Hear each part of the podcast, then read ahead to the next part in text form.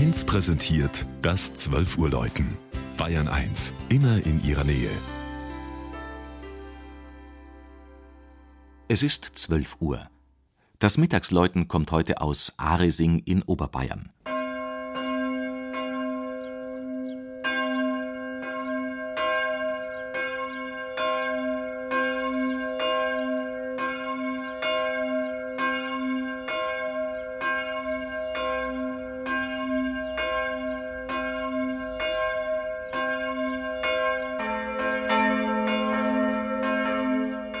Das Dorf Aresing liegt eingebettet in die geschwungenen Hügel des Schrobenhausener Spargellandes. Die gut 2800 Einwohner der seit 1980 wieder selbstständigen, wirtschaftlich gut situierten Gemeinde schätzen die Wohnqualität in ländlicher Umgebung und gleichzeitig die kurzen Wege nach München, Augsburg und Ingolstadt.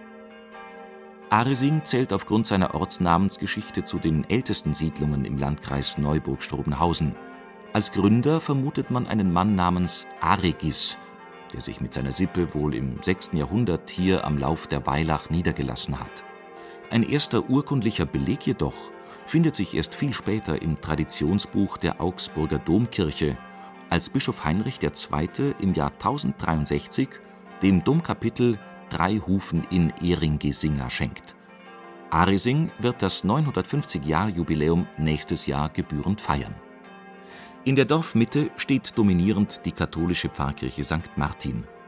Ihr ältester Bauteil ist der um 1100 entstandene romanische Turm mit seinem Satteldach, in dem heute das vierstimmige Geläut erklingt.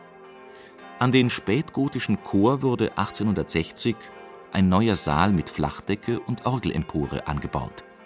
Dies gelang damals mit vielen Spenden denn Aresing war der Geburtsort des Regensburger Bischofs und bedeutenden Pastoraltheologen Johann Michael Seiler, dessen Büste in der Ruhmeshalle oberhalb der Münchner Theresienwiese steht. Die Ausstattung des Aresinger Gotteshauses erfolgte 1895 im Stil der Neugotik.